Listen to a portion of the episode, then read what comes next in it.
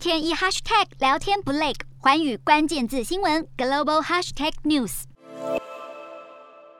芬兰和瑞典相继宣布要申请加入北约，两个国家在十七号召开共同记者会，表示这代表了民主的胜利。芬兰总统尼尼斯托还透露，他向俄罗斯总统普丁表明这个决定，对方的反应是出乎意料的冷静。尼尼斯托在十七号抵达瑞典斯德哥尔摩进行两天的访问，他在记者会上罕见的全程用瑞典语发言，想深化芬兰瑞典友好的印象。两个国家也会在十八号共同送出加入北约的申请表，北欧各国也乐见其成，还对芬兰、瑞典申请期间的安全做出承诺。反观土耳其，则是坚决反对。土耳其总统埃尔段直截了当地表示，不会改变反对态度，要芬兰、瑞典不必再花心思。面对这样的表态，芬兰、瑞典领导倒是认为不用担心。尼尼斯托甚至透露，他在一个月前与埃尔段通话，对方当时还支持他们加入北约。虽然埃尔段突然改变立场，但对于让土耳其回心转意，尼尼斯托依然感到乐观。芬兰和瑞典两国领导人也会在十九号前往美国白宫与总统拜登讨论相关事宜。